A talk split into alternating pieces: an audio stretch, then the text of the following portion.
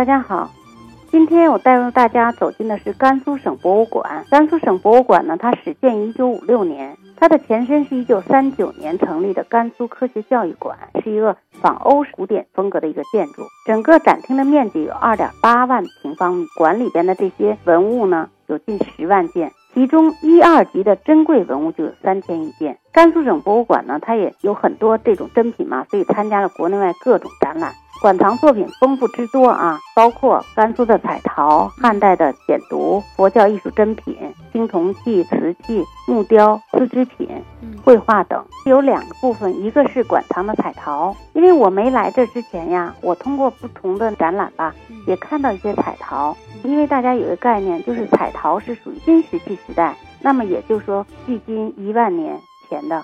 那么我们现在看到，就是在甘肃省。博物馆里边的这些彩陶呢，就是新石器时代这个时候的，而且它是属于这个时代彩陶的艺术之冠。整个它那个展厅里边啊，我觉着得有上千件的这种彩陶，一件一件的。我觉得我当时在展馆里边这样看看，光看彩陶这个馆我就看了两个小时，然后每一件每一件都非常之精美。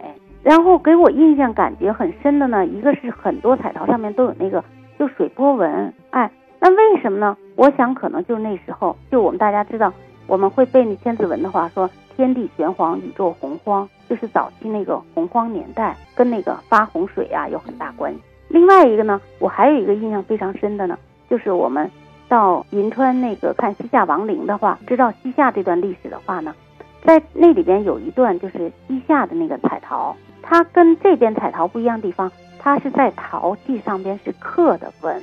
其他彩陶我们觉得是用软的笔画上的，只有西夏那个彩陶是刻的。甘肃省博物馆这些彩陶，它基本上是属于仰韶文化里边的。仰韶文化里边呢，又有这个马家窑文化、岐山文化等等一些文化。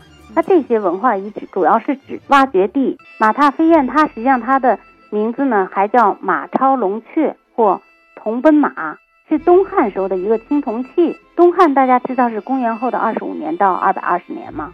那么就说它也有一千八百年的时间了。这件文物是一九六九年呀，在甘肃省的武威雷台墓出土的，现在呢收藏在这个甘肃省博物馆。所以大家到这博物馆时候呢，这也是现在馆里边的镇馆之宝啊，单独有一个展柜来展示的，因为它那个飞奔的这个状态啊。它是其后蹄附着一只飞鸟，那三个蹄是腾空的嘛，所以表现了高度那种浪漫主义的意境。同时，它又稳定了这个铜马这个本身的重心，是古代青铜器中无与伦比的一个珍品。这个马踏飞燕的说法实际上是有几种，一个是说铜奔马，说嗯铜马俑的这个造型。啊，它昂首嘶鸣呀，马蹄腾飞呀，像奔驰的这个骏马。但同时，它是由青铜器制作的嘛，叫青铜奔马。马踏飞燕呢，其实它就很直观的了，它的名称是吧？大家一说就能够明白，然后再一看到它形象，那就更理解了。另外一个呢，从这个青铜器上讲，我们知道夏商周是中国的青铜时代嘛。它本身的材料就告诉我们中国这么古久的历史。那么它的身高是三十四点五厘米，长约是四十五厘米，宽是十点一厘米。它的重量有七点一五公斤啊！大家想，那重量还是挺沉的了啊。但因为它是一个青铜器，那么它的名字本身已经让我们能够就脑子里有一个形象了，就马奔腾起来啊！它是左前蹄以右后蹄为典型的奔马姿态，前蹄弯曲跃起。后蹄用力蹬出，而右前蹄呢又正好呢是走马行走的对侧部，就为了保持这个铜奔马的平衡嘛，加成了马的四肢。这种奔跑的姿态的马，在现实生活中是根本找不到的，所以我们讲它是一个艺术品嘛，美术品。这样看来，这个马呢，呃，跟那个燕子，燕子又是一个展翅飞翔的。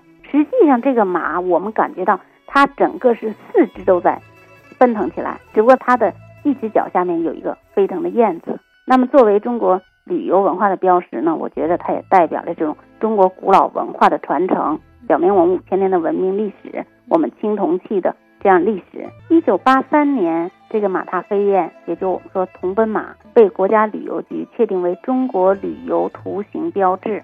一九九六年呢，又被国家文物局鉴定为国宝级文物。所以大家到甘肃省博物馆。一定要来看这件文物。